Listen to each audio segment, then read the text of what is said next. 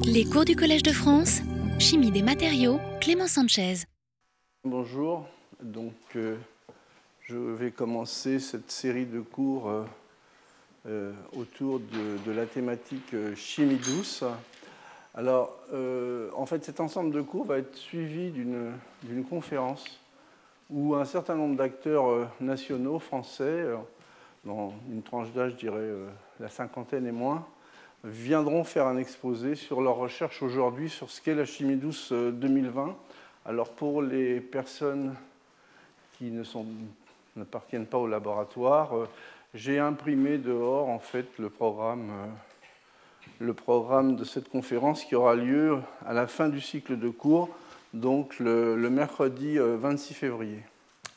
Donc le premier cours, une introduction à la chimie douce. Voilà euh, très rapidement le, plan de, mon exposé.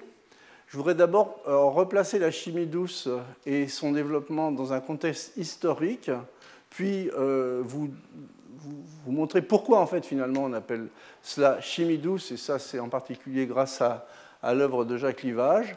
Replacer finalement le positionnement de la chimie douce française dans le contexte inter- international. Après, je referai un tout petit peu d'histoire en utilisant quelques données de chercheurs et de savants qui ont fait de la chimie douce à une certaine époque sans la nommer. Je vous montrerai que la chimie douce dans la nature, finalement, euh, elle est partout dans tous les processus de biominéralisation en particulier. Juste un exemple de chimie douce bio-inspirée, et je finirai en fait l'exposé essentiellement en vous montrant ce que peut apporter la chimie douce pour euh, essayer de traiter un problème euh, associé euh, à l'environnement et en particulier aux déchets, aux ordures ménagères. Vous voyez, donc on va couvrir un spectre assez large.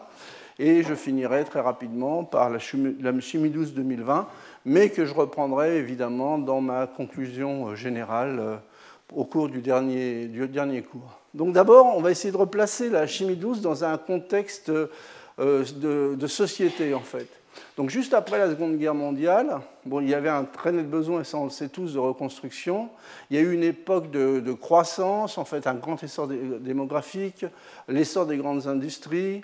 Euh, au niveau de la société, on commençait à avoir accès à un certain confort, on commençait à avoir des logements, tout ça, ça s'est construit en gros pendant 30 ans, également à, à mieux consommer, ou tout du, moins, tout du moins à consommer un peu plus. Euh, les protections sociales sont arrivées juste après la guerre. Les congés payés bon, avaient été démarrés avant la guerre, mais euh, par exemple, les quatre semaines de congés payés, c'est typiquement 1965. Au niveau de la société, on s'aperçoit que la société, finalement, au cours de cette mondialisation, se concentre dans les villes. Il y a un éloignement par rapport à la nature, un peu une dépréciation du monde rural, quelque part. Et surtout, il y a des relations euh, hiérarchisées, je dirais autoritaires, pour trouver des mots, euh, je dirais, euh, doux, au niveau de l'entreprise, au niveau de la famille, au niveau de l'école, de l'université, du couple, et un certain nombre de, tabous sociaux. Donc dans ces 30 premières années, plutôt à la fin de ces 30 premières années, typiquement dans les années 60, 70, vous avez un certain nombre de mouvements sociaux, bon, en particulier au niveau de la France, on, on se rappelle tous en fait ceux qui l'ont vécu de, de mai 68. Il y a eu en fait aussi le, dé- le démarrage de, nombreuses communautés dans les années 60, un retour vers la nature hein, et le, démarrage en fait en quelque sorte des mouvements écologistes. Le mouvement des ONG, un certain nombre, j'en cite une, Médecins sans frontières par, exemple, 1971, les mouvements, je dirais, de libération de la femme, 68-70, tout ça est arrivé en fait euh, au bout de 20-25 ans après cette euh, étape de reconstruction. Alors, bon, euh, quelques photos, hein, ça c'est Woodstock par exemple pour, un certain nombre d'entre vous, ce sont les communautés. Il y avait eu pas mal de, manifestations parce qu'à l'époque, il y avait la, guerre du Vietnam, bon, ça c'est le mouvement MLF, et puis les mouvements qui ont eu lieu euh, en mai-juin 68, des mouvements qui avaient été initiés, euh, j'irais, par le monde étudiant, mais qui ont été très fortement suivis par le monde, euh, des gens actifs, des, des ouvriers et des, et des, personnes de l'industrie.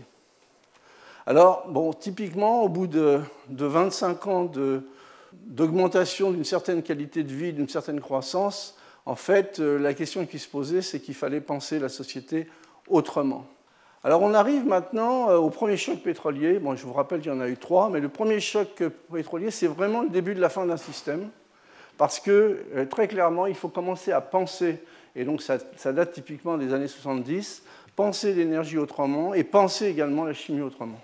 Alors en particulier, je voudrais citer ce travail qui date, vous voyez, des années 70, du début des années 70, où finalement les chercheurs, ce sont des chercheurs japonais, Honda et Fukushima, euh, cherchent finalement d'autres types de vecteurs par rapport aux vecteurs venus en fait de l'industrie pétrolière. En particulier, bon, à l'époque, on parlait énormément d'hydrogène. Et euh, ce travail est assez remarquable parce que c'est le premier travail qui permet, en, utilisant la lumière, donc de faire une photoélectrolyse de l'eau et donc de, couper l'eau en fait en hydrogène et en oxygène.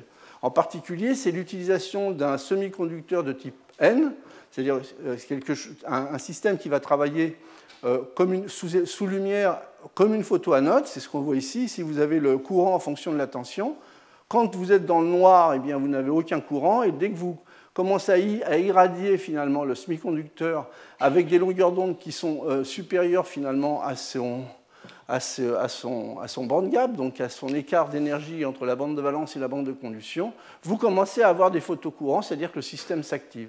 Et donc, ceci vous permet, par exemple, de produire de, l'oxygène sur la photoanode. Alors, il faut une contre-électrode qui, dans cette première expérience, c'était du platine, qui permettent de générer de l'hydrogène. Hein. Donc, je regardais les dates, c'est 1969, d'abord publié au Japon, je pense que c'était un peu par prudence, puis ensuite dans une revue internationale comme Nature en 1972. Alors, quand on regarde ce que la conclusion finalement de l'article euh, euh, euh, de Nature, en fait, tout est déjà dit, puisqu'ils disent bon, bah, si on couple cette photoanode de type N avec un semi-conducteur de type P, on devrait améliorer le système et générer finalement de l'hydrogène du côté de la photocathode et de, l'oxygène du côté de la photoanode. Donc ça, c'était déjà une première, euh, un premier travail qui inaugurait finalement un grand changement dans les recherches autour des nouveaux vecteurs pour l'énergie.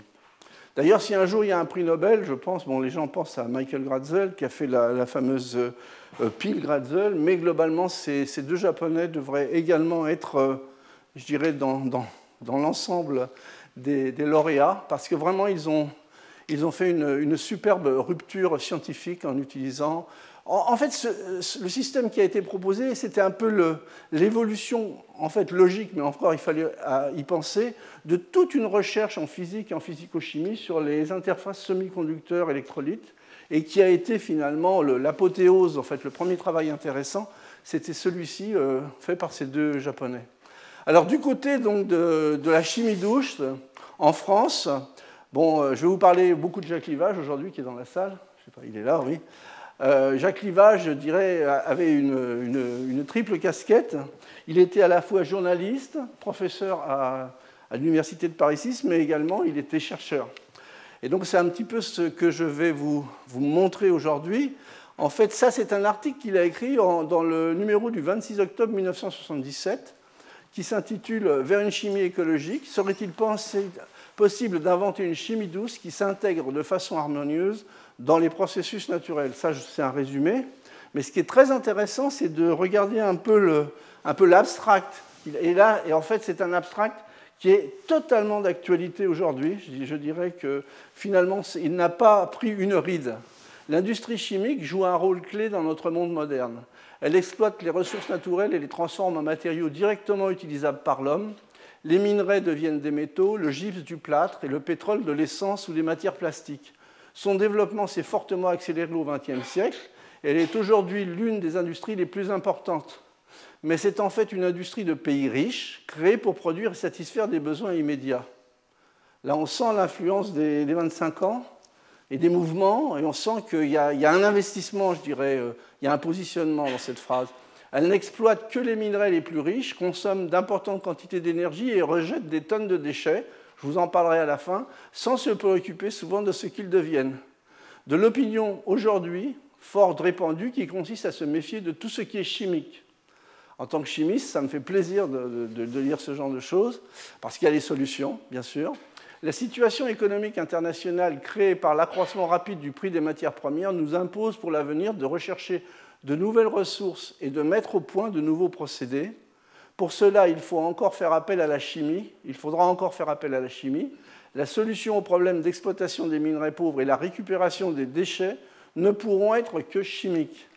Et là, je finis là. Sommes-nous pour autant condamnés à voir s'accroître le gaspillage et la pollution, ou bien sera-t-il possible d'inventer une chimie douce qui s'intègre de façon harmonieuse dans les processus naturels? Réponse partielle. En fait, la réponse se trouve sous nos yeux. La chimie a toujours existé pratiquement depuis l'origine de l'univers. L'apparition de la vie sur Terre est conséquence d'une suite de réactions chimiques qui s'effectuent à tous les niveaux. Cette intense activité qui dépasse de loin celle de l'homme s'effectue tous les jours sans même que nous, en ayons conscience. Le gaspillage et la pollution ne sont apparus que le jour où l'homme a voulu à tout prix gagner de l'argent en produisant le plus, vite le plus possible et dans le minimum de temps. Voilà, donc ça c'était le, résumé finalement de l'article de Jacques. Et, l'appellation chimie douce a été, enfin le départ en fait, le nucléi a été euh, créé en fait par ce, superbe article qu'il avait écrit dans le, le Monde. Donc en fait ce qu'il prônait c'était d'autres ruptures euh, dans l'industrie chimique. Et lorsque l'on lit l'article, ce qu'il propose c'est de, en partie, c'est d'aller chercher de nouveaux catalyseurs, faire de l'activation de petites molécules, en particulier l'activité du CO2 en s'inspirant de la photosynthèse. Je vous rappelle qu'aujourd'hui, si vous regardez dans les dix dernières années, la plupart des, de nombreux proposals, que font les gens aujourd'hui? Eh ben, On essaye de convertir du CO2 en s'inspirant de la photosynthèse. Ça, c'était du 1977, Jacques Lucas. Merci Jacques euh, pour ta grande vue. Alors la photosynthèse, je vous rappelle ce que c'est. C'est l'utilisation du CO2 avec euh, la lumière solaire et l'eau pour transformer cela en énergie ou en sucre, si vous préférez, mais ça peut être une transformation de molécules organiques variées avec des catalyseurs que l'on fait sur mesure, et puis de l'oxygène. Alors, dans les mêmes années, 1960-1990, il y avait une communauté qui était très, très forte et qui scientifiquement a, vraiment marqué, euh, c'était la, communauté en fait des chimistes du solide. Alors en France, il y a des grands noms. Hein. Il y avait vraiment, des très grands noms en France, comme Paul Hagenmüller, euh, Robert Collomb, Jean Rouxel, qui a été euh, professeur au Collège de France il y a quelques années. Et j'en cite d'autres. Aujourd'hui, bon, on a Jean-Marie Tarascon au Collège de France, qui est finalement euh, dans, la droite, dans la ligne droite de, ces grands scientifiques. Du côté des États-Unis, il y a des noms que vous connaissez peut-être comme Whittingham, John Goodenough, les deux prix Nobel de cette année, qui étaient, vous voyez, Aaron Wald, Frank Di Salvo, plus récemment, dans les générations un peu plus jeunes, euh, Mercury Kasnazidis et, Matthew Rosenski. Donc typiquement, euh, voilà en fait l'article écrit en 1980, vous voyez, par euh, l'équipe de John Goodenough sur ces structures de type chlorure de sodium mais à base de de cobaltite de lithium, euh, qui ont donné finalement les premières cathodes euh, de forte densité. Voyez? Donc c'était 1980 et c'était vraiment un article qui faisait une rupture à l'époque. Bon, il y a eu le, prix Nobel de cette année, euh, un petit peu trop tard à mon goût, parce que les batteries, finalement, c'est très utilisé un petit peu partout. Donc il y a vraiment une application.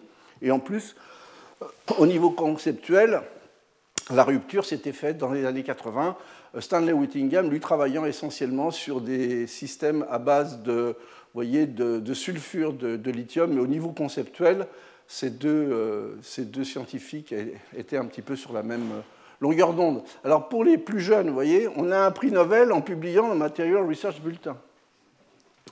Je vous dis ça en passant. Hein. Donc euh, ça peut être euh, un bon travail de rupture précurseur. L'indice d'impact n'était pas là.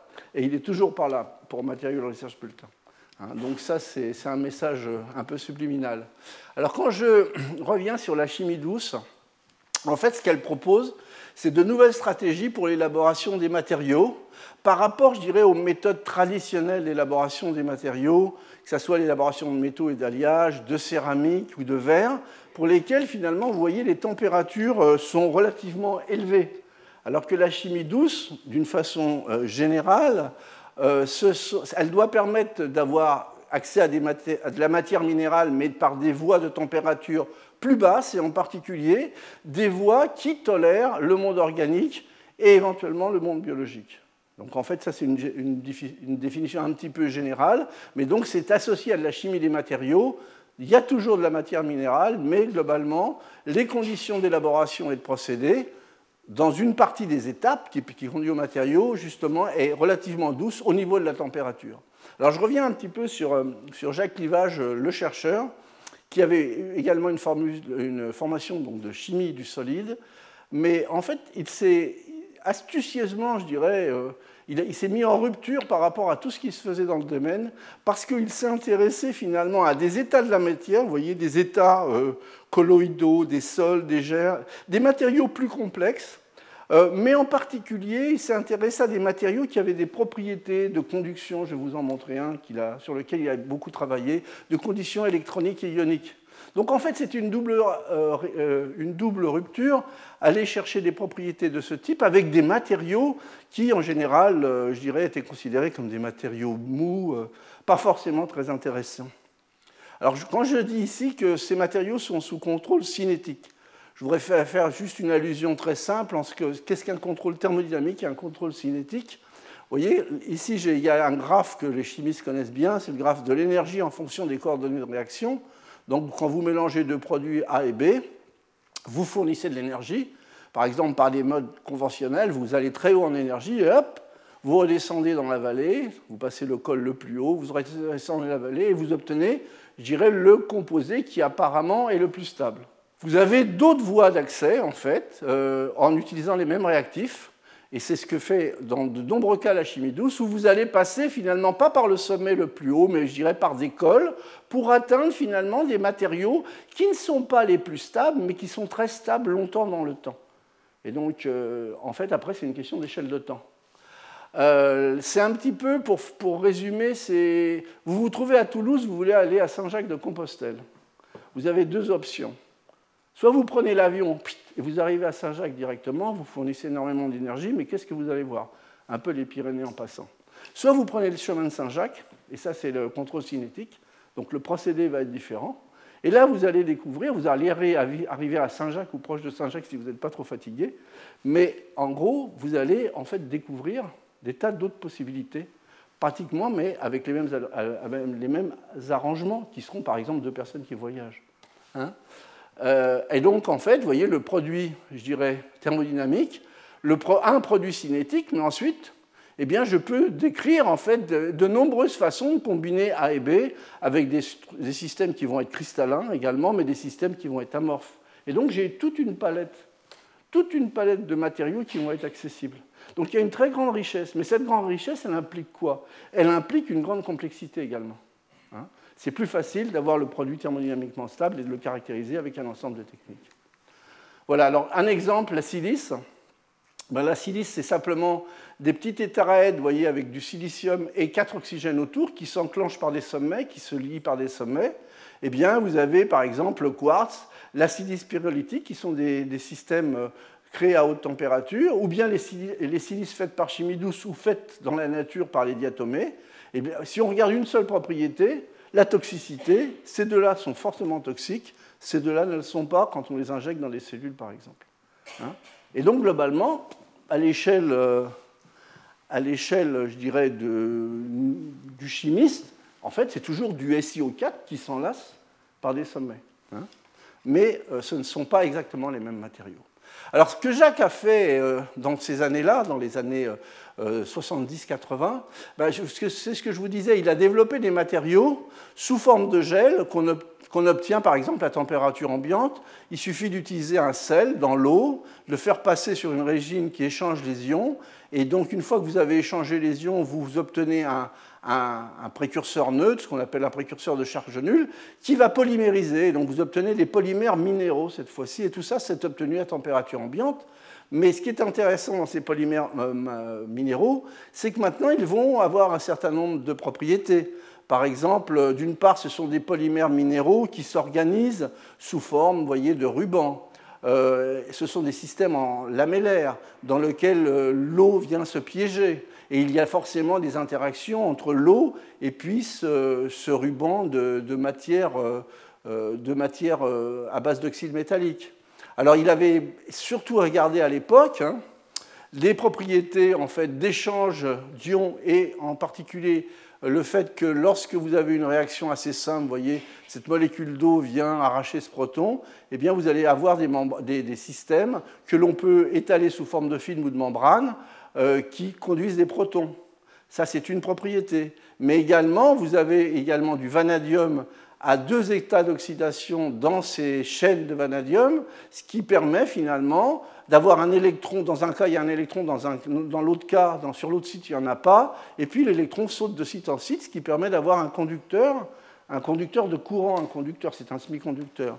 Donc ça c'était un, peu, je dirais, le début de, tout ce travail, et qui avait été, bah, qui s'était mis en rupture et très original par rapport à ce qui se faisait au niveau international. Alors la, première grande rencontre au niveau international, Jacques, ça a été en, 1982 à Boston, où finalement il a, rencontré tout un ensemble de, chercheurs, essentiellement aux États-Unis, mais également des Allemands, qui travaillaient autour de la chimie douce sans la nommer, mais pour la plupart, je vais vous en parler, euh, sur des matériaux qui ne présentaient pas des, propriétés de conduction d'ion, d'électronique, qui n'étaient pas des gels qu'on étalait facilement. Ils allaient plutôt regarder soit des systèmes qui ressemblaient à des verres, soit à des céramiques. Euh, donc ça, vous voyez, donc d'ailleurs, l'un de ces articles, c'était Structure and Properties of Vanadium Pentoxide Gel, c'est ce que je viens de vous dire. Et donc, finalement, pour toute cette communauté, ce travail de Jacques a été vraiment une rupture, parce qu'il a ouvert finalement un pan de, la recherche sur les éléments du tableau périodique qui, à l'époque, était plus concentré, je dirais, sur silicium et aluminium, pour, euh, pour résumer. Alors ça, c'est les, collègues qui, justement, travaillaient en fait, par des méthodes ascendantes, hein, parce que toute cette chimie douce euh, se fait à partir de, précurseurs moléculaires. Vous voyez, donc vous avez des, céramistes, typiquement comme Rustin Roy, qui travaillait essentiellement sur des, alumines comme Bullen-Dioldas ou des aluminosilicates. Et donc là, la chimie douce, c'était simplement un moyen de passage et de mélange et ensuite on, soumettait quand même le système à un traitement thermique. Vous avez Larry Hench qui travaillait énormément sur les, verres, vous voyez, des verres qui étaient faits par chimie douce et qui étaient, on, finissait finalement le verre par un traitement en température, mais qui n'avait rien à voir au niveau de la température habituelle que l'on utilisait pour créer les verres conventionnels. Euh, John Mackenzie également. Cette personne, Donald Ulrich, a énormément cru finalement la chimie douce et il a bien fait parce qu'il a financé finalement un bon nombre de, colloques au niveau international où la plupart des gens se, retrouvaient et justement pouvaient commencer à échanger des idées.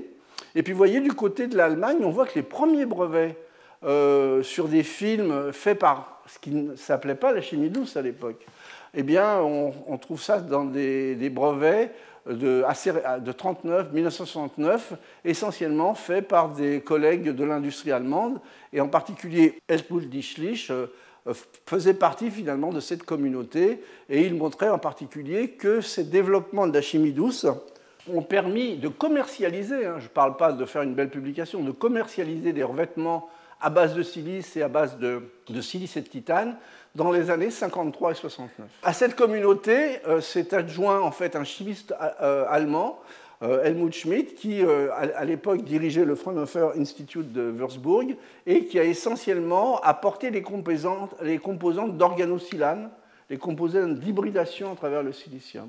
Donc les, Allemands étaient toujours, je dirais, ont toujours été d'excellents chimistes. Je voudrais également citer, parmi les gens de justement de la chimie douce, très souvent euh, il y a un terme qui revient, c'est sol-gel, mais derrière sol-gel, c'est la, transition sol-gel, donc on part de molécules qu'on agrandit, on obtient des dispersions colloïdales et à la fin on obtient un gel, mais en fait ce qui se cache derrière le, mot sol-gel, c'est de la chimie douce. Donc David Avenir a été euh, l'un des premiers à utiliser finalement ces matrices que l'on peut faire en verre avec des températures assez douces pour accepter la matière, la matière organique et ça, typiquement, ce sont des verres euh, avec des molécules qui lasent. Et son premier article, qui date de 84, vous voyez, euh, en fait, montrait que les réponses optiques d'un colorant piégé dans un verre euh, à l'échelle moléculaire sont différentes, et en particulier que le piégeage du colorant entraîne une meilleure photostabilité. Donc on commençait déjà à, très clairement ouvrir le domaine de toute l'optique des matériaux élaborés par chimie douce. Alors Jacques, dans son, dans son œuvre, je dirais, il a continué à s'interfacer euh, avec les, groupes aux États-Unis comme ceux de Jeff Brinker, ceux de George Scherer, qui ont écrit un, livre qui est la, qui est la Bible euh, de, du, pas de la chimie douce, mais de la science du sol-gel. Mais vous remarquerez que dans un des chapitres, c'est la reprise intégrale d'un article qu'on avait écrit à l'époque avec Jacques, Marc-Henri et, moi-même, hein, sur tout ce qui est justement la chimie douce, si vous préférez, des oxydes de métaux de transition, le vanadium, inclus. Et là, ça ouvrait quand même le domaine à de nombreuses fonctionnalités, à vraiment un domaine euh, au niveau des fonctionnalités des applications qui commençait à s'élargir. Alors bon, Jacques le chercheur, je vous ai donné une partie de ses centres d'intérêt, mais ce que je voudrais souligner aussi, c'est son esprit euh, généreux et communautaire. Euh, dans les années, je dirais, 84-85, euh, il y avait en fait des appels d'offres du CNRS qui s'appelaient les Gréco. C'est un peu ce qu'on connaît aujourd'hui comme sous la forme de GDR, pour ceux qui connaissent. Donc c'est des groupements de recherche, etc. Donc on vous donne de l'argent. la position de Jacques, elle a été vraiment très très généreuse à ce moment-là.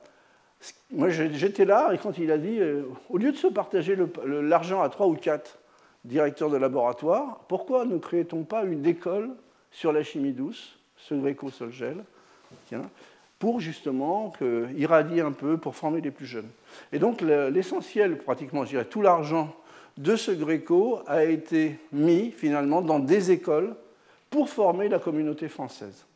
Et si aujourd'hui la communauté française, que ce soit Bordeaux, Montpellier ou ailleurs, ont ce niveau en chimie douce et sont reconnus au niveau mondial, c'est grâce aussi à ça, à cette action, parce que euh, les jeunes ont commencé à être formés et l'argent a été mis dans l'éducation et la formation.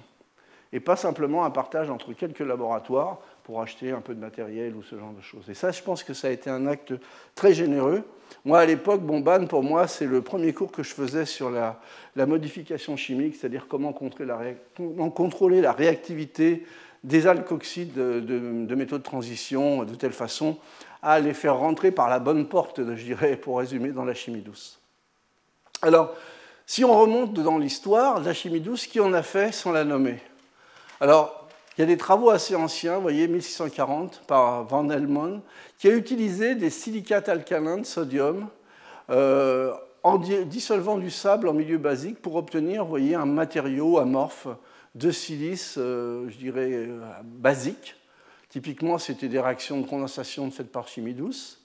Et puis plus tard, euh, des solutions de silicate alcalin ont été acidifiées justement pour faire des précipités de silice. Donc typiquement, on part, quand, on, dissout le système, on obtient des oligomères ou des précurseurs moléculaires, on change le pH de telle façon à obtenir le matériau. En, en 1779, Bergman a obtenu des gels par acidification ménagée d'une solution de silicate alcalin et forme un gel, typiquement. On obtient des sols, on obtient des gels. C'est de la chimie douce avant l'heure, hein, mais ça n'avait pas l'impact que la chimie douce a aujourd'hui.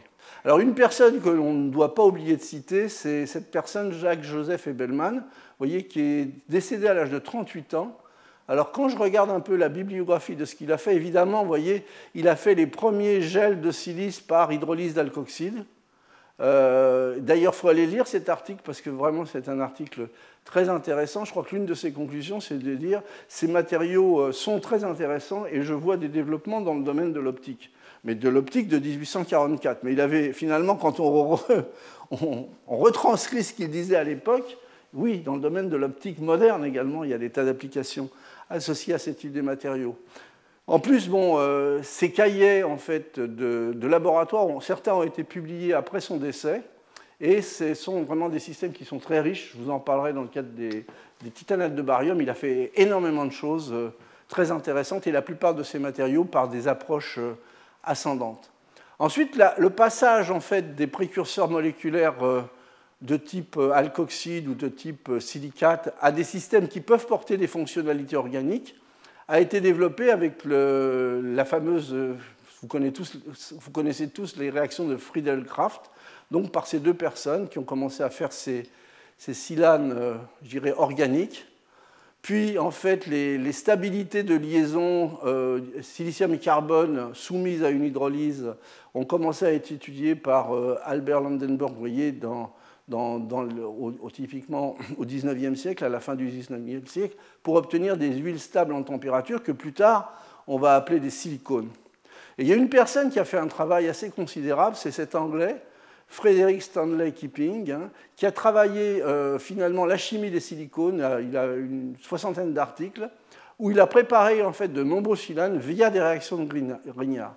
Sauf que à l'époque, euh, il n'a pas vu, je pense qu'il n'a pas senti ce qu'il avait dans les mains, qu'il il avait quelque chose de, génial dans les mains au niveau de la chimie et du développement, en disant finalement, il concluait l'hydrolyse des silanes conduit à des huiles et des glues d'aspect peu attirant voyez, donc des fois, mais ça nous arrive tous les jours au laboratoire. On, fait des choses des fois que l'on dit, bon, on va les mettre de côté, on les met dans la poubelle. Puis ça se trouve, on met des choses qui sont géniales dans la poubelle. Donc il faut quand même faire attention. Alors le développement donc, des matériaux hybrides industriels, bon, ça c'est tout ce qui concerne les textiles, les papiers, les silicones. C'est de la chimie douce. Ça, c'est un peu un historique. Je ne vais pas trop le détailler parce que je vous en ai déjà parlé dans l'histoire des matériaux hybrides dans l'un de mes cours. Et puis, on a, on a mis tout cela sous la forme d'un article avec Marco, Lionel, Eduardo et moi-même, euh, qui est publié voyez, récemment, où on, parle justement de cette histoire des matériaux hybrides organiques inorganiques, euh, et donc d'une certaine forme de la chimie douce, qui démarre, voyez, euh, avec les mayas, avec les, le blanchiment et la décoloration en fait, du linge, qui continue avec ce que je vous ai raconté là sur la gélation des silicates, les silicones. Toutes les communautés, je dirais, de chimistes, des argiles, des éolites, des verres et des céramiques se sont impliquées à un moment. Mais ce qui a vraiment, euh, je dirais, euh, fait euh, la rupture et fait qu'il y a eu vraiment une communauté qui s'est créée, c'est justement c'est le travail qu'a fait Jacques autour finalement de la chimie douce et des matériaux sol-gel. Il y a vraiment une prise de conscience de l'ensemble des communautés. Et on a vu arriver à ce moment-là des gens de la molécule, des gens des polymères, des gens des organocylons, des gens du matériau, des gens de la chimie des solides. Hein, donc ça, ça a été vraiment... Et aujourd'hui, bon, bah, il, y a beaucoup de... il y a beaucoup de travaux qui tournent autour de la bioinspiration. Alors la chimie douce dans la nature, oui. Eh bien, lorsque l'on regarde la chimie douce et que j'essaye de la définir, ça, permet d'obtenir dans des conditions de température pas trop élevées voyez, des, composés qui sont totalement ou en partie en matière minérale. Donc, c'est des méthodes douces utilisées par la nature que l'on retrouve finalement dans le monde de la biominéralisation pour créer finalement des matériaux qui sont mixtes, où il y a de l'organique ou du biologique et du minéral. Alors, en général, les fonctions de ces matériaux sont des matériaux à la fois de structure et fonctionnels qui doivent euh, présenter des bonnes propriétés mécaniques, euh, de la protection, de ce qui peuvent servir de fil, de fenêtre, euh, également de l'optique pour optimiser par exemple une réponse en photosynthèse. Il y a aussi des propriétés d'orientation ou guidage avec des, systèmes magnétiques. et bon, finalement, le but dans la nature, c'est de se nourrir, se reproduire, s'orienter, se défendre des prédateurs et du stress environnemental. Globalement, je résume un petit peu le but, mais tout ça, ça se fait avec des matériaux qui sont des hybrides et qui sont construits via des, réactions, des réactions chimiques assez simples qui, qui permettent finalement de, conserver euh, des composantes organiques et des composantes minérales. Quelques exemples, vous voyez les carbonates de calcium, des silices, des diatomées, ou bien les, petites particules d'oxyde de fer magnétique, de, magnétite, euh, qui permettent finalement aux bactéries, certaines bactéries, de s'orienter. Alors, si on, regarde un petit peu ces méthodes douces utilisées par la nature, depuis quand? Bon, il y a eu la période en fait, où on avait euh, énormément de gaz carbonique, puis de l'oxygène. Mais ce que je voudrais vous montrer, c'est que en, constituant ce cours, il me semble qu'il y, a euh, une évolution entre l'utilisation systématique de réseaux ioniques vers l'utilisation de réseaux iono-covalents.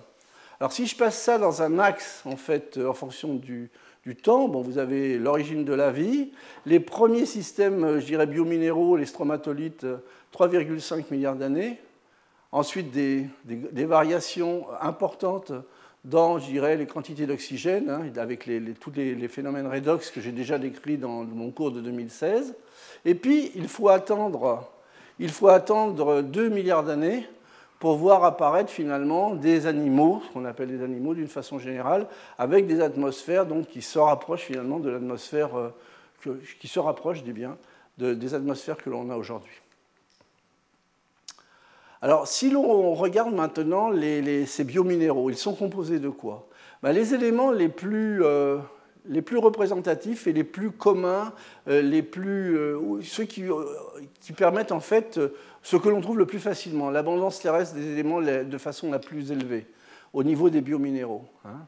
Et donc, comme on, vit dans un monde d'oxygène, un grand nombre de ces éléments sont oxydés, hein, que ce soit sous forme de métaux oxydés, des carbones oxydés, c'est les carbonates, ou des carboxylates, euh, du phosphore oxydé, ce sont des phosphates, des sulfates, et avec, je vous dis, euh, comme partenaire, un grand nombre de, métaux que l'on trouve dans des quantités, euh, je dirais, raisonnables. Hein. Et donc les principaux biomatériaux que je vais décrire très rapidement, ce sont les carbonates de calcium, les phosphates, vous voyez, les oxalates, les silicates et les silices, et les oxydes de fer. Alors ce qui est intéressant, c'est de voir la diversité finalement de ce qu'arrive à faire la nature avec finalement euh, la composante de la craie. Le carbonate de calcium, c'est de la craie. Donc en fait, il y a des, formes qui sont euh, superbes, euh, qui sont complexes, et tout ça, c'est fait dans des conditions de température douce, donc c'est typiquement de la chimie douce. Ça, ce sont des colcolites en carbonate de calcium. Ça, ce sont des coraux, voyez. Ça, ce sont les cuticules de, de crustacés, que ce soit sur cette langouste ou sur ce crabe eh bien, le cuticule, euh, il y a toute une partie qui est euh, la, partie mécanique, la partie structure, c'est finalement un composite, je vais vous en parler dans, quelques minutes, entre de la craie, du carbonate de calcium et, euh, et des polymères, des polymères biologiques. Donc ça, les fameux cocolites, vous en avez vu peut-être sans savoir en vous promenant le long des falaises d'Étretat, qui ont énormément de de fossiles de, la famille des coccolithophoridés. Hein, donc ça, vous en trouvez beaucoup, avec des formes, vous voyez, qui sont assez intéressantes, avec des porosités, j'en ai parlé dans de nombreux cours, qui sont optimisées. Vous voyez, le genre de... Ça, également des, ce sont également des coccolithes. C'est de la craie, c'est de la calcite. Dans un composite, évidemment, il y a de la matière, euh, il y a de la matière organique, de la, matière biologique. Carbonate de calcium, vous voyez, je reste sur de la craie, finalement, pour former de la ballonne, la coquille de moule, de la perle, ça c'est un matériau très recherché, ou bien les protections de la patelle ou de la coquille Saint-Jacques. Ensuite, encore des, formes plus, plus, diverses. En fait, il y a toute une chimie des formes que s'est développée la nature, finalement, avec un élément euh, assez simple. Vous voyez, ces, étoiles de mer, hein, ou ces, dents d'oursin, qui sont vraiment euh, basées sur des constructions euh, hiérarchiques de matériaux avec des biopolymères qui sont constitués de biopolymères et de, euh, de créer de carbonate de calcium. Là, on commence à avoir une évolution. Par exemple, si on regarde les patelles, eh bien, ce sont, ou les chitons, ce sont des systèmes qui commencent à combiner euh, finalement de la craie, c'est assez simple, mais ça reste, euh, au niveau de la structure, ça reste impressionnant. Et puis, en fait, des oxydes de fer pour avoir des propriétés mécaniques qui sont, euh, j'irais, un petit peu meilleures, puisque ces chitons, en fait, ce sont des, brouteurs sur les rochers. Et donc, ils ont besoin d'avoir en fait, des dents avec une tenue mécanique euh, qui soit meilleure que celle de la craie. Alors, quand on regarde maintenant du côté des, animaux, eh bien, c'est le phosphate de calcium, les hydroxyapatites. Hein, os et dents des vertébrés. Même les premiers vertébrés, bon, bah, c'était des composés euh, avec une formule globale qui est ce phosphate de calcium, qui pouvait être forcément carbonaté et fluoré, puisque au moins le carbonate, il y avait du CO2 euh, à disposition dans l'air. Alors, les, les, bactéries magnétotactiques, c'est pareil, tout ça c'est fait à température ambiante. Ce sont des chaînes d'oxyde de fer magnétique et c'est ce qui permet finalement à ces bactéries de s'orienter euh, en fonction, par exemple, de la teneur d'oxygène du milieu, etc. Et donc, euh, ça, tout ça, c'est fait à température ambiante. J'ai encore deux exemples. Vous voyez, ce sont des, silices, ce sont des éponges.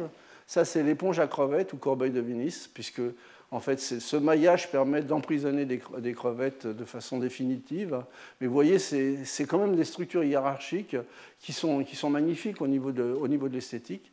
Et tout ça, c'est fait dans des conditions euh, de chimie douce. Et je finirai par vous montrer quelques algues phytoplanctoniques, donc qui sont des systèmes euh, qui utilisent la photosynthèse. Alors vous voyez, ce sont des, systèmes poreux avec des porosités hiérarchiques, que ce soit chez les radiolaires ou chez les diatomées. Et donc ça permet finalement de créer des cristaux photoniques et d'optimiser les interactions avec le rayonnement lumineux.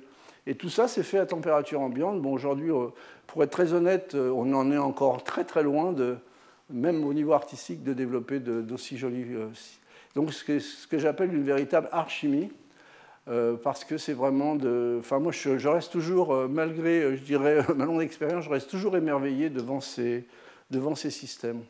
Alors maintenant, si on regarde l'apparition de ces systèmes, j'ai essayé de faire un classement. En préparant ce cours, je me suis dit, tiens, ça serait intéressant de voir quand est-ce que finalement, aujourd'hui, euh, quelles sont les dates d'apparition. Donc le carbonate de calcium, très tôt.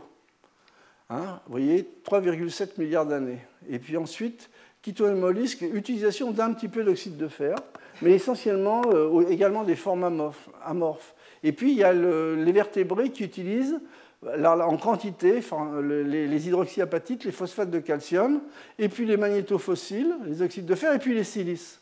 Alors il me semble qu'il y a peut-être quelque chose faut, sur lequel il faut réfléchir, c'est que, vous voyez, en fonction du temps, il y a une espèce d'évolution lente qui va des systèmes très ioniques au niveau de la liaison vers des systèmes fortement covalents comme les silices, des systèmes de type polymérique. Donc finalement, la nature, elle a su utiliser, je dirais, ce qu'elle avait à disposition, mais avec les couplages les plus simples. Parce qu'un carbonate de calcium, c'est très facile. Hein. Vous mélangez euh, un carbonate au bon pH avec du calcium, crac, vous l'avez euh, à température ambiante. C'est ce qu'il y a de plus simple à faire.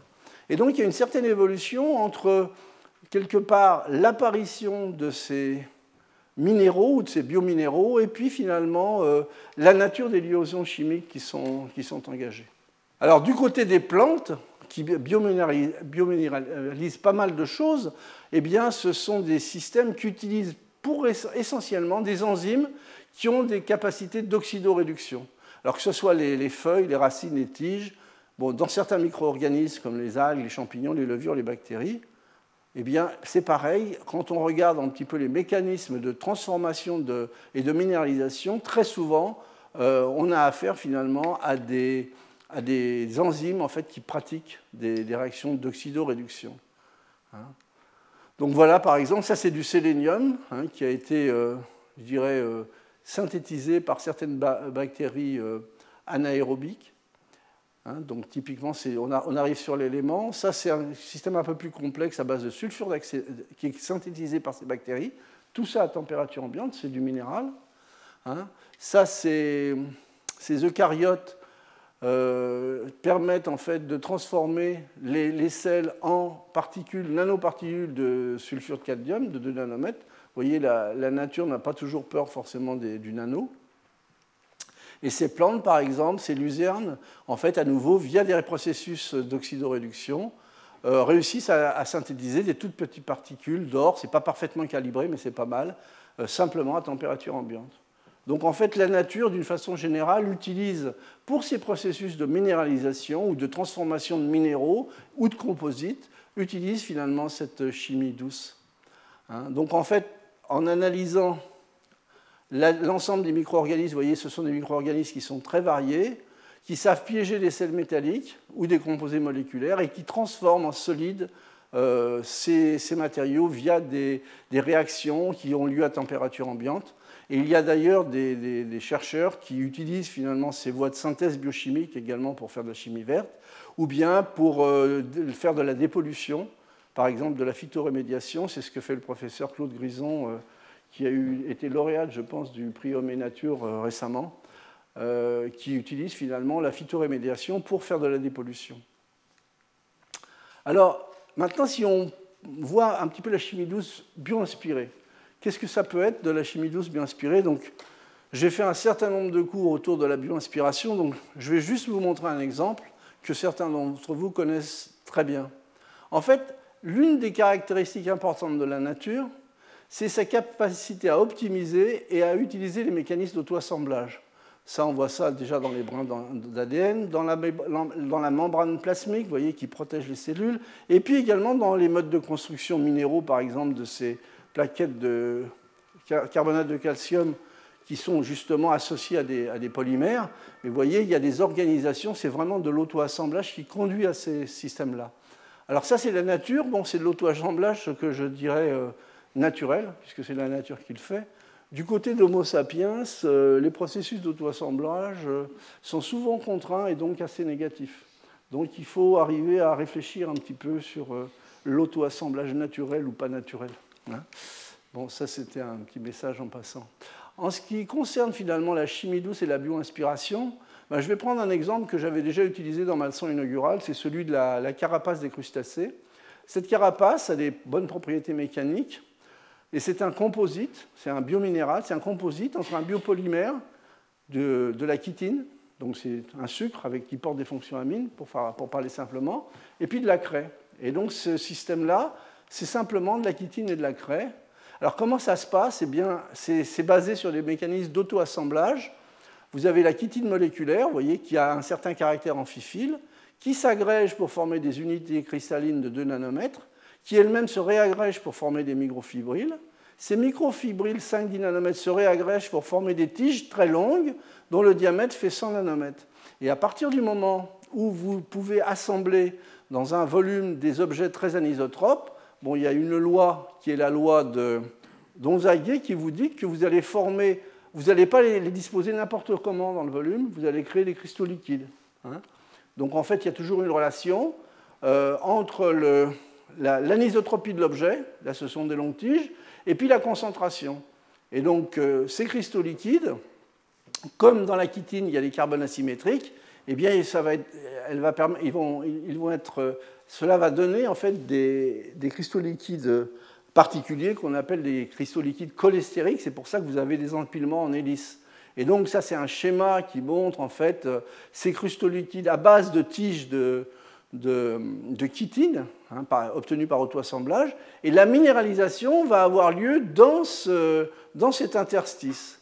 Et donc ça va permettre de construire, voyez, des structures qui vont avoir une très bonne cohésion, puisque ce sont des structures qui vont être analogues à celles du contreplaqué. Ça, ça a été très bien décrit par euh, Yves Bouligan et Marie-Madeleine Giroguide, vous voyez, dans les années 85. Et donc, lorsque l'on utilise en fait ces structures qui sont minéralisées en forme de, euh, contreplaqué, si on fait des coupes obliques, on voit qu'on doit retrouver des, des, structures en arceau au niveau de la microscopie électronique. Et là, ce que vous voyez, c'est le cuticule d'un crustacé qui a été euh, déminéralisé. C'est-à-dire simplement la craie a été éliminée par un petit lavage acide. Et vous voyez clairement qu'on retrouve ces structures en arceau qui correspondent bien au modèle qui a été proposé par Yves Bouligan.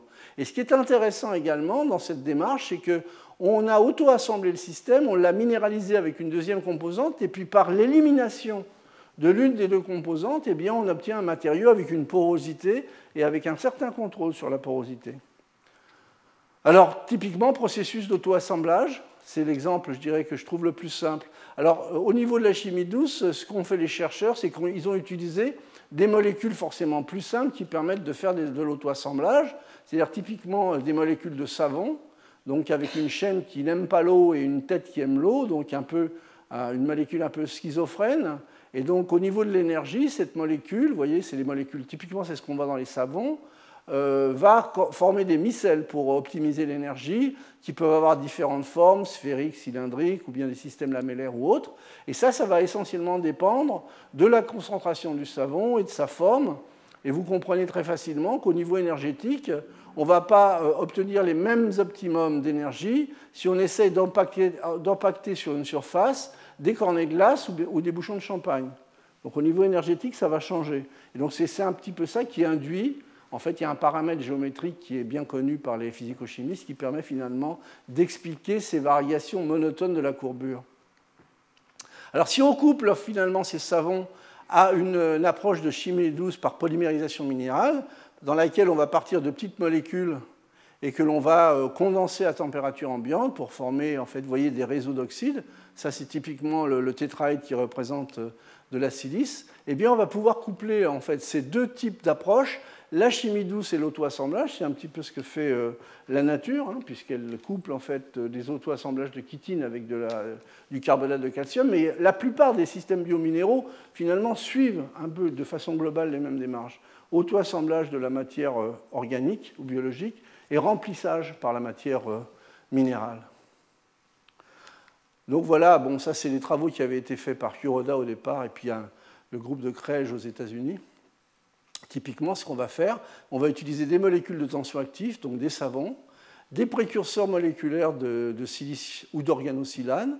Via un processus d'auto-assemblage coopératif, ces micelles vont former finalement, en fonction de la concentration et puis d'un certain nombre de paramètres que je ne discuterai pas aujourd'hui, par exemple des, micelles cylindriques qui vont s'auto-assembler en cristal liquide et la, la, formation finalement de la matière minérale, de la minéralisation va avoir lieu en surface de ces, de ces cristaux liquides parce que les têtes polaires en fait, sont, euh, pointent dans le cas présent vers le liquide et que les, condensats de silice, par exemple, ont une certaine polarité également, puisqu'il y a des SOH et des, et des charges négatives en fonction des, conditions de pH.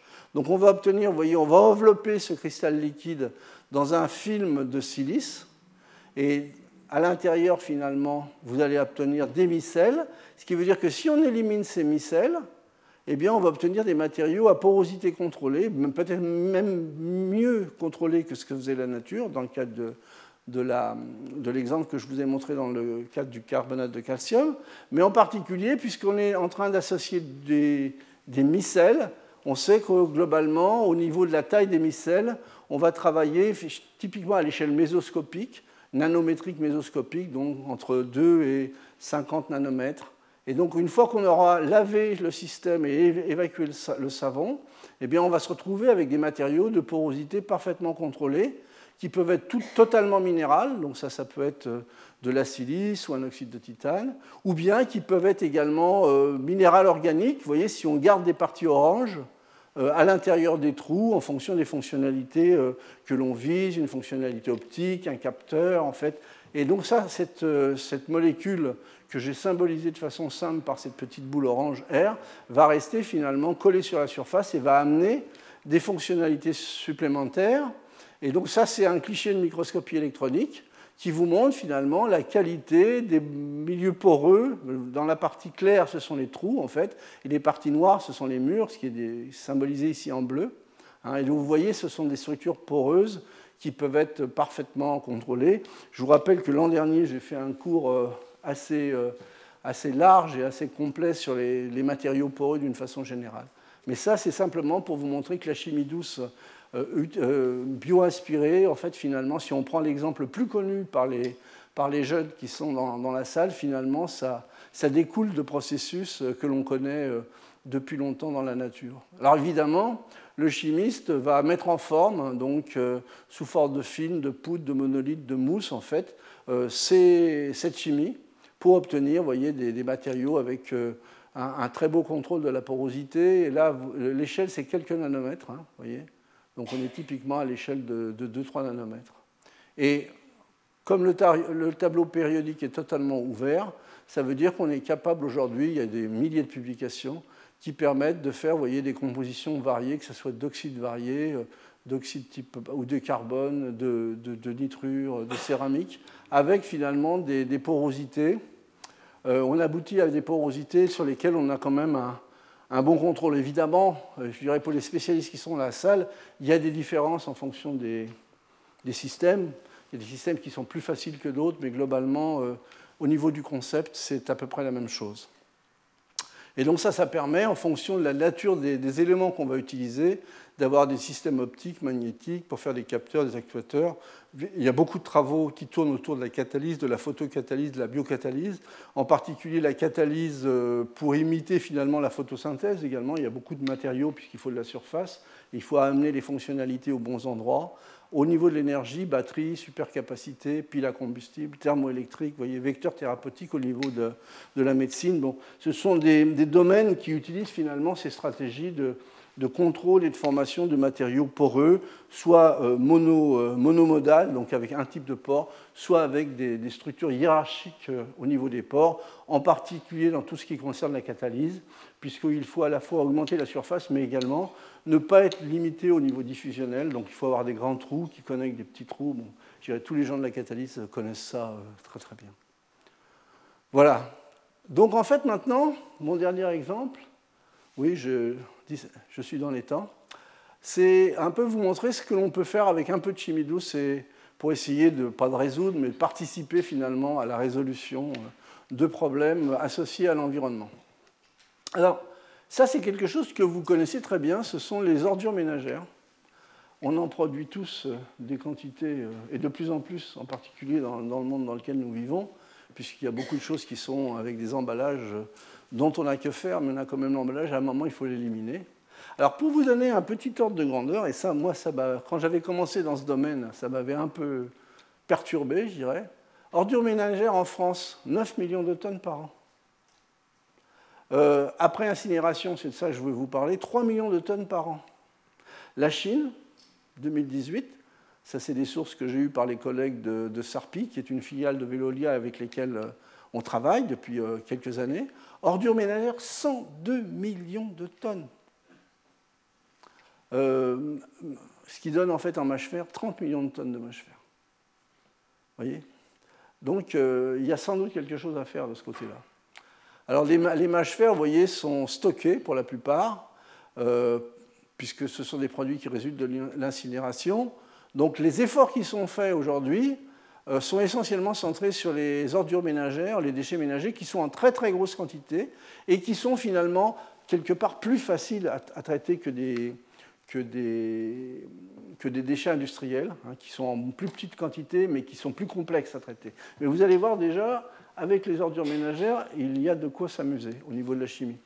Alors, d'une part, il y a des provenances multiples. Euh, la, qualité de la calcination dépend du type de four, mais ça, ça a tendance un petit peu à, s'homogénéiser au niveau, euh, européen. Euh, il y a un premier triage qui est le triage magnétique des métaux ferreux et des triages magnétiques induits, par exemple de l'aluminium, donc ça c'est de la récupération. Ensuite, il y a une incinération, et c'est de ça dont je vais vous parler, qui nécessite des pièges et des absorbeurs à polluants, hein, en particulier des organiques dont je vous parler, du soufre et certains métaux. À la fin de la calcination, donc on passe ça au chalumeau si vous préférez, un peu complexe, on obtient un minerai euh, de densité, vous voyez, pas très dense, un c'est des gros grains euh, millimétriques, centimétriques, avec des compositions très variables. Et c'est de cela dont je vais vous, vous parler. En fait, vous voyez, ça, ce sont les éléments que l'on retrouve en majeure quantité. On ne trouve pas le tableau périodique, mais une bonne partie. Calcium, silicium, fer, aluminium, voilà. Ça, ce sont les, éléments en teneur en grammes par kilo de mâche fer une fois calciné. Ça, ce sont les éléments mineurs en quantité, du plomb, hmm, du cadmium, et puis des métaux qui sont intéressants comme le cuivre, le zinc, le mercure. Bon, je vous fais pas, je ne rentre pas dans le détail, mais donc tout ça, il faut arriver à le piéger, à l'éliminer. Certains, afin de les recycler, parce que ça permet de recycler, vous voyez, des quantités qui ne sont pas négligeables, de 1000 à 5000 tonnes par an de cuivre et de zinc, et puis certains métaux intéressants par exemple pour les batteries, nickel, cobalt, ben ce sont des chiffres qui ne sont pas négligeables, de l'ordre de 500 tonnes par an. Donc ça, il faut arriver à le, recycler, je dirais, par, différents modes. Et donc, on a besoin de filtres et d'absorbeurs efficaces. Alors, à l'arrivée, en fait, sur le, une fois calciné, le système, eh bien, vous voyez, ce sont des silicates et des aluminates de calcium, des sulfates et des phosphates, des oxydes métalliques, avec un petit peu d'eau. Il y a également euh, des parties qui sont du quartz ou du feldspath, et ça, c'est essentiellement dû euh, à un mauvais triage. Donc, on est tous responsables. Hein. vous allez voir que ce n'est pas négligeable à l'arrivée. Et puis, bon, des compositions autour du, de, silicates de calcium ou autres, en fait, hein, qui sont des compositions minérales bien, bien connues. Alors, si je regarde maintenant le, schéma euh, de, du cycle en fait, des mâches fer obtenus par incinération. Euh, pour une tonne de déchets, voilà, donc qui sont brûlés. Alors, comment ça se passe? D'une part, au niveau énergétique, ben, les déchets sont les combustibles. Donc là, on a, on a un certain gain. Ensuite, on, fournit finalement une quantité de vapeur d'eau et de CO2 au moment de la calcination. La vapeur d'eau est réutilisée soit pour des, les chauffages de serpentins en interne, soit pour faire des, tourner des alternateurs qui permettent de fournir de l'énergie. Aujourd'hui, le CO2, 5%, n'est pas encore utilisé, mais il va être utilisé soit par piégeage avec des fonctions amines, et là on va avoir besoin de matériaux de chimie douce, soit euh, par photosynthèse en utilisant des microalgues. C'est des petites quantités de CO2, mais on peut. Alors pour ce qui reste de, l'ensemble en fait, des déchets et des minéraux, eh bien, une tonne de mâche fer produit 300 kg. Euh, une tonne de déchets pardon, produit 300 kg de mâche fer. Alors, ces 300 kg, comment on peut les utiliser? Soit on utilise l'ensemble des 300 kg pour valoriser ces mâches fer dans des techniques routières, et je vais vous montrer les limites. Euh, soit, en fait, on dissout en fait, ces minéraux euh, dans une dissolution acide et on utilise finalement ceci comme un précurseur pour faire de la chimie douce avec. Euh, le problème ici, vous voyez, je n'utilise que 225 kg à partir de ces 300. Pourquoi? Parce que j'ai 60 kg de silice qui ne sont pas solubles, et ça, ça vient de quoi? Eh bien, ça vient du mauvais triage, à nouveau. Ça vient du verre que les gens ne trient pas de façon correcte. Donc on perd quand même 75 kg sur ensemble. Et puis de toute façon, il y a en fait des poussières et des cendres volantes ou des fines sous-grilles, des résidus qui correspondent à une cinquantaine de kilos. Donc si on arrive à, bien séparer les choses au niveau du verre, on aurait 5 kilos de système sur les 300 que l'on doit stocker, mais en, fait tout le reste pourrait être recyclable. Alors au niveau de la, répartition, vous voyez que ça peut être considéré, je prends un petit peu le problème à l'envers, euh, ben, le mâche fer, ça peut être un minerai euh, intéressant parce que la source est très bien répartie au niveau national, mais c'est vrai de façon un peu plus globale. Donc en fait, c'est une source de minerai qui existe un petit peu partout. Donc a priori, on peut l'utiliser. C'est riche en minéraux, et puis les compositions que l'on a sont proches de celles des minéraux que l'on utilise pour la construction. Donc l'idée de base, je dirais, la première idée, c'est justement utiliser ces mâches fer comme précurseurs potentiels pour élaborer des matériaux composites qu'on va utiliser dans la construction. Hein Donc ça, je reviens sur le... Et on va utiliser, dans ce cas-là, si on va vers la valorisation de techniques routières, on utilise l'intégralité de ces 300 kg. Alors, au niveau donc, des valorisations de mâches fer en technique routière, vous voyez, eh essentiellement, après le cycle de, collecte et d'incidération, de, séparation, euh, vous avez bon, confortement de carrière souterraine, c'est utilisé en sous-couche routière, en granulés de charge pour béton, mais globalement, vous voyez, ce sont des quantités qui sont très importantes, mais il y a toujours un problème au niveau environnemental, c'est la qualité des eaux, euh, ces fonctions du pH de la terre, de l'hydrophobie, on essaie de l'hydrophobie bien entendu, mais il peut y avoir des fuites, et donc c'est un système qui n'est pas optimum au niveau environnemental. Alors nous, ce qu'on a proposé, c'est d'utiliser finalement les mâches fer également comme une matière première. voyez, donc on utilise des, mâches fer millimétriques ou centimétriques, et puis on va les coupler, voyez, avec un, liant qui va permettre d'obtenir un ensemble solide via la chimie douce. Donc le liant, c'est un silicate, par exemple, mais ça peut être aussi un liant hybride, donc ça peut être un système qui va être hydrophobe. Donc on mélange l'ensemble, euh, par des procédés mécaniques simples, puis en fait, on irradie le système sous micro-ondes pour obtenir voyez, des pièces monolithiques. Voyez, des pièces de ce type-là qui pourraient être utiles, par exemple, à du remplissage ou de l'isolation de panneaux, et puis qu'on peut rendre très fortement hydrophobe en choisissant les bons précurseurs d'organocylone. Alors évidemment, pour l'instant, ça, ça ne marche pas parce qu'il y a un coût. Et le coût, aujourd'hui, là-dessus, ne passe pas la barrière industrielle. Parce qu'on en revient toujours au problème du coût. Hein. Mais vous voyez, ce n'est pas négligeable puisque euh, euh, pour un kilo de matériaux, avec euh, de la silice par exemple, l'exemple le plus simple, eh bien on arrive à, capter ou à piéger 720 grammes de mâche fer. Alors il y a une autre option qu'on a utilisée, et c'est celle qui pour l'instant gira le vent le plus en poupe, c'est de se dire, bon, bah, ces mâches fer-là, évidemment, on aurait droit à ces 75 kilos, je le répète, si on était un peu plus, euh, enfin, on était tous de meilleurs citoyens, je dirais.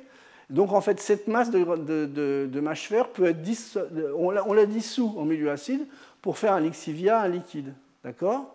Et on sait qu'il y a un besoin, de toute façon, au niveau du processus global, de filtres pour justement euh, éliminer les organiques toxiques, les cendres volantes et un certain nombre de composés.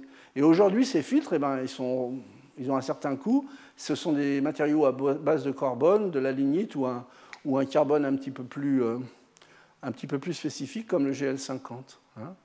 Donc le tri sélectif, vous voyez, ça nous permettrait de mettre ça là, pour, parler simplement. Alors qu'est-ce qu'on fait? Ben, En milieu acide, vous voyez, ces mâches fer sont dissus, donc on obtient des solutions. Et puis on va coupler en fait ces, ces mâches fer, ces solutions de mâches fer, via de la chimie douce avec un liant qui va polymériser via de la chimie douce. Et ce liant peut être un, simple silice, mais peut être également fonctionnalisé. Donc on a beaucoup de, possibilités. Mais ce que l'on va faire ici, puisqu'on veut créer à partir de ce couplage des, systèmes qui ont, la fonction d'absorber finalement certains polluants, eh ben, il va falloir créer de la surface. Et pour créer de la surface, eh bien, je vais utiliser des mécanismes d'auto-assemblage, comme ce que je vous ai montré précédemment. C'est-à-dire qu'on va utiliser un tensioactif, typiquement un savon, une source de silicium qui peut être euh, un précurseur simple ou un silicate ou un organosilane, le bâche fer en solution, et via un procédé aérosol, on va emprisonner l'ensemble pour faire des gouttelettes. Et ces gouttelettes, vous voyez, il va y avoir des processus d'auto-assemblage avec, euh, je dirais, essentiellement l'eau qui est expulsée vers l'extérieur. Et on va emprisonner finalement le mâche fer dans une gangue, dans une gangue de silice qui a une surface spécifique élevée. Ce que vous voyez ici, vous voyez, en microscopie électronique, c'est la porosité qui peut être obtenue dans ces matériaux-là. Hein. Alors c'est très intéressant. Pourquoi un procédé aérosol? Eh bien Parce que ça, au niveau d'un procédé industriel, ça se développe très bien. Un procédé aérosol, ça ne pose pas de problème, c'est quelque chose qui est bien connu par l'industrie. En plus, on perd la totalité du solvant est recyclable, puisqu'on l'élimine, et donc on obtient in fine uniquement que le mâche fer et le condensat euh, résultant de, la, polymérisation du précurseur via de la chimie douce. Hein. Donc en fait, ceci est aussi compatible avec des composantes organiques, puisqu'on n'est pas obligé systématiquement d'utiliser de trop fortes euh, températures de calcination. Hein. donc on peut aussi avoir des mélanges complexes, et là c'est le cas, hein. on a vraiment un mélange complexe, et on peut recycler les solvants. Donc ça ouvre finalement un certain nombre de, perspectives intéressantes pour ce recyclage. Hein. Donc vous voyez, typiquement, c'est ce qu'on obtient ici sur des... Une fois qu'on a, euh, fait toutes les étapes, on obtient des poudres euh, que l'on teste maintenant pour les comparer en fait, c'est des poudres de surface spécifique assez intéressantes. En fonction des conditions, on obtient entre 200 et 900 mètres carrés par gramme. Ce n'est pas, pas, négligeable parce que les quantités de mâche fer incluses sont assez importantes, de l'ordre de 60% en masse par rapport à 37% de matériaux venant de, de la polymérisation euh, de la silice, par exemple, obtenue par chimie douce. Les tailles de pores vont de 2 nanomètres à 50 nanomètres et ce sont des, systèmes qui absorbent des molécules organiques toxiques. en ce moment, on travaille essentiellement sur des modèles. Et au niveau de l'absorption, euh, ces, absorbeurs, ces nouveaux absorbeurs sont meilleurs en fait que la lignite et sont au, niveau du GL50 qui a un certain coût. Donc en fait, aujourd'hui, on en est là, sachant qu'on a encore une marge de travail puisqu'on peut également euh, utiliser ces matériaux en les fonctionnalisant, par exemple, pour piéger du mercure ou spécifiquement. Mais ça, ça demande un investissement scientifique, mais aussi un investissement du côté de l'industriel. Parce que forcément, lorsqu'on va vers des matériaux un peu plus sophistiqués, ben, il, y a un coût, hein, il y a un coût. Alors ce travail, il a démarré il y a quelques temps déjà, il y a quelques années, avec euh, Iva Baradari, qui était postdoctorante avec nous. Maintenant, elle est ingénieure chez Saint-Gobain Recherche. Lise Gitschawa, postdoctorante avec nous, qui était, maintenant est ingénieure au Centre technique des industries de la fonderie. Euh, je vous montre ça parce que je tiens à ce que les gens qui travaillent avec nous aient également des débouchés dans la vie active. On n'est pas simplement là pour faire travailler des gens et pour obtenir des résultats. C'est important que ces gens-là puissent trouver du travail et pour moi, je mets un point d'honneur à les aider, euh, en particulier lorsqu'ils le méritent, mais c'est très souvent le cas, euh, à trouver quelque chose. Alexis Corbin, qui est en stage avec nous depuis un petit moment, donc il continue le projet parce qu'on a encore un, certain nombre de, choses à résoudre pour l'amener à un niveau euh, qui pourrait satisfaire l'industriel.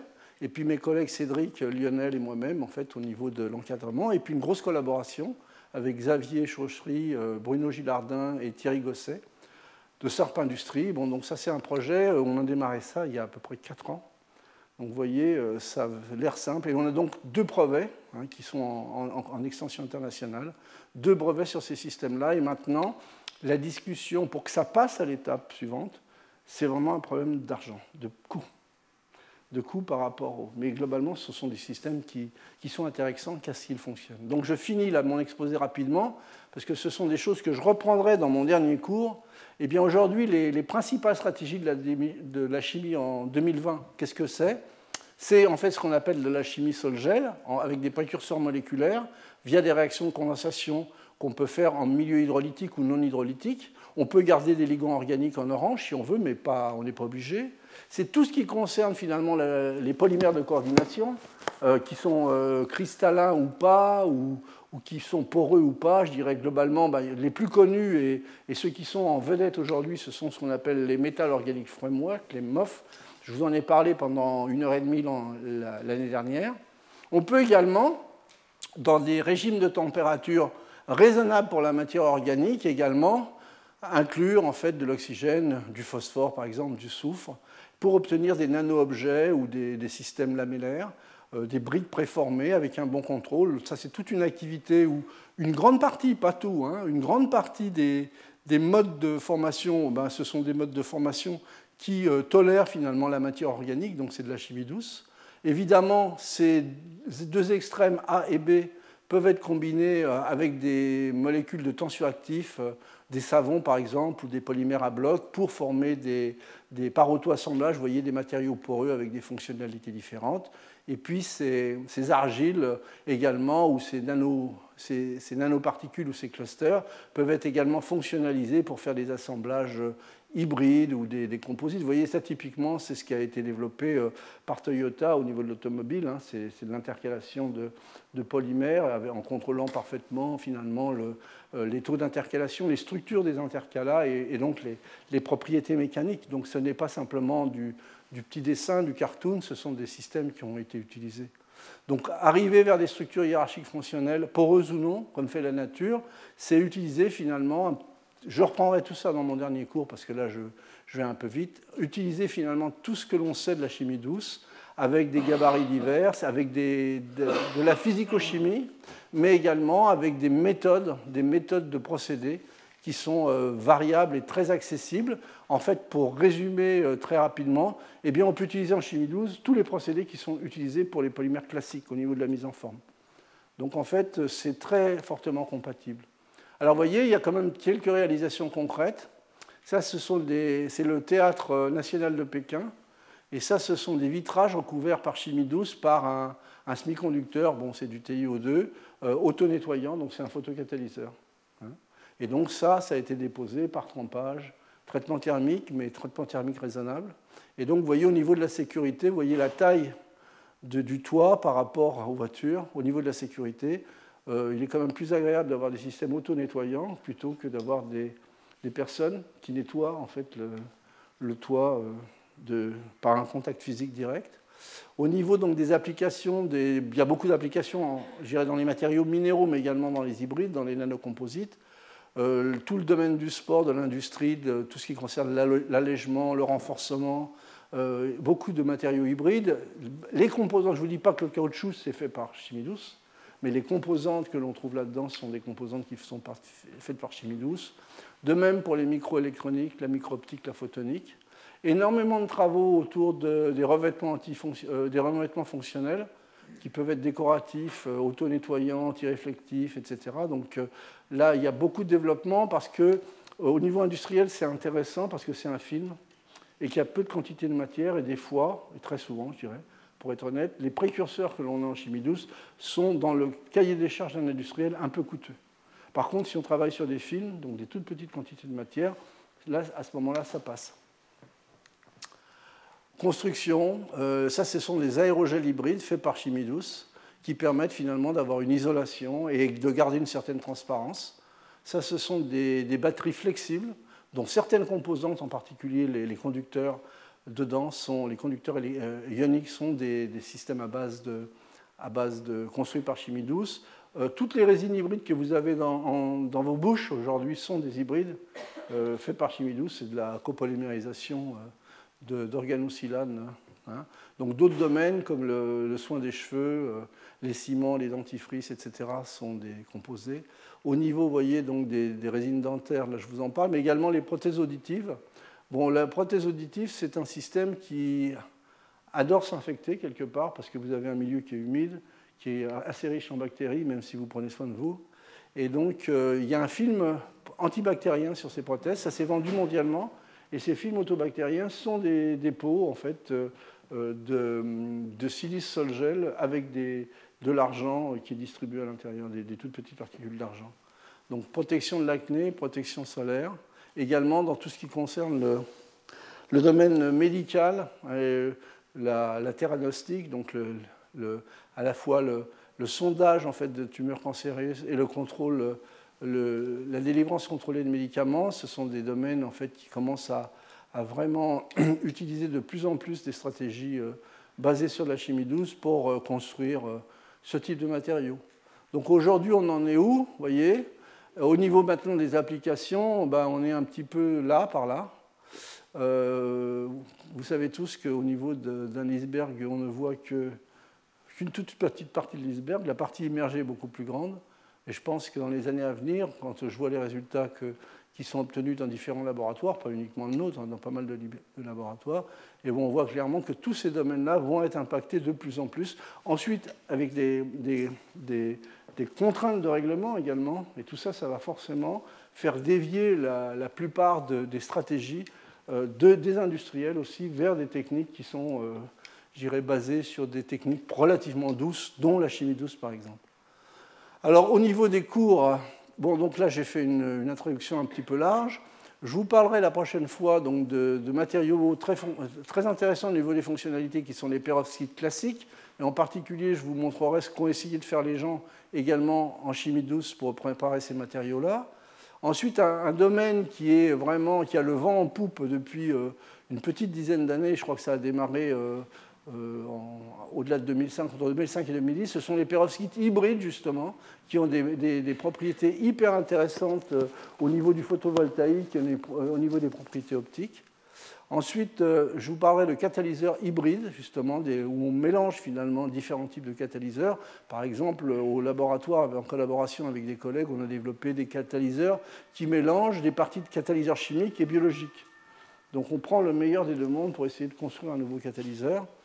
Ça, les matériaux hybrides vivants, eh ben, c'est tout, un, tout un domaine qui est en train de, de monter, je dirais, au hit parade de la science. Et ça, c'est vraiment un domaine euh, qui va, qui va être très impactant dans les prochaines années. Et ensuite, je ferai une conclusion. Et donc, pour finir, le 26 février, on va avoir un certain nombre de collègues, une bonne douzaine, je pense 12 ou 14, qui vont venir en fait euh, raconter leurs recherches autour de la chimie douce. Et vous allez voir, en fait, ça va élargir le spectre par rapport à ce que je peux vous raconter, moi, dans un temps euh, relativement limité. Voilà, je vous remercie pour votre attention.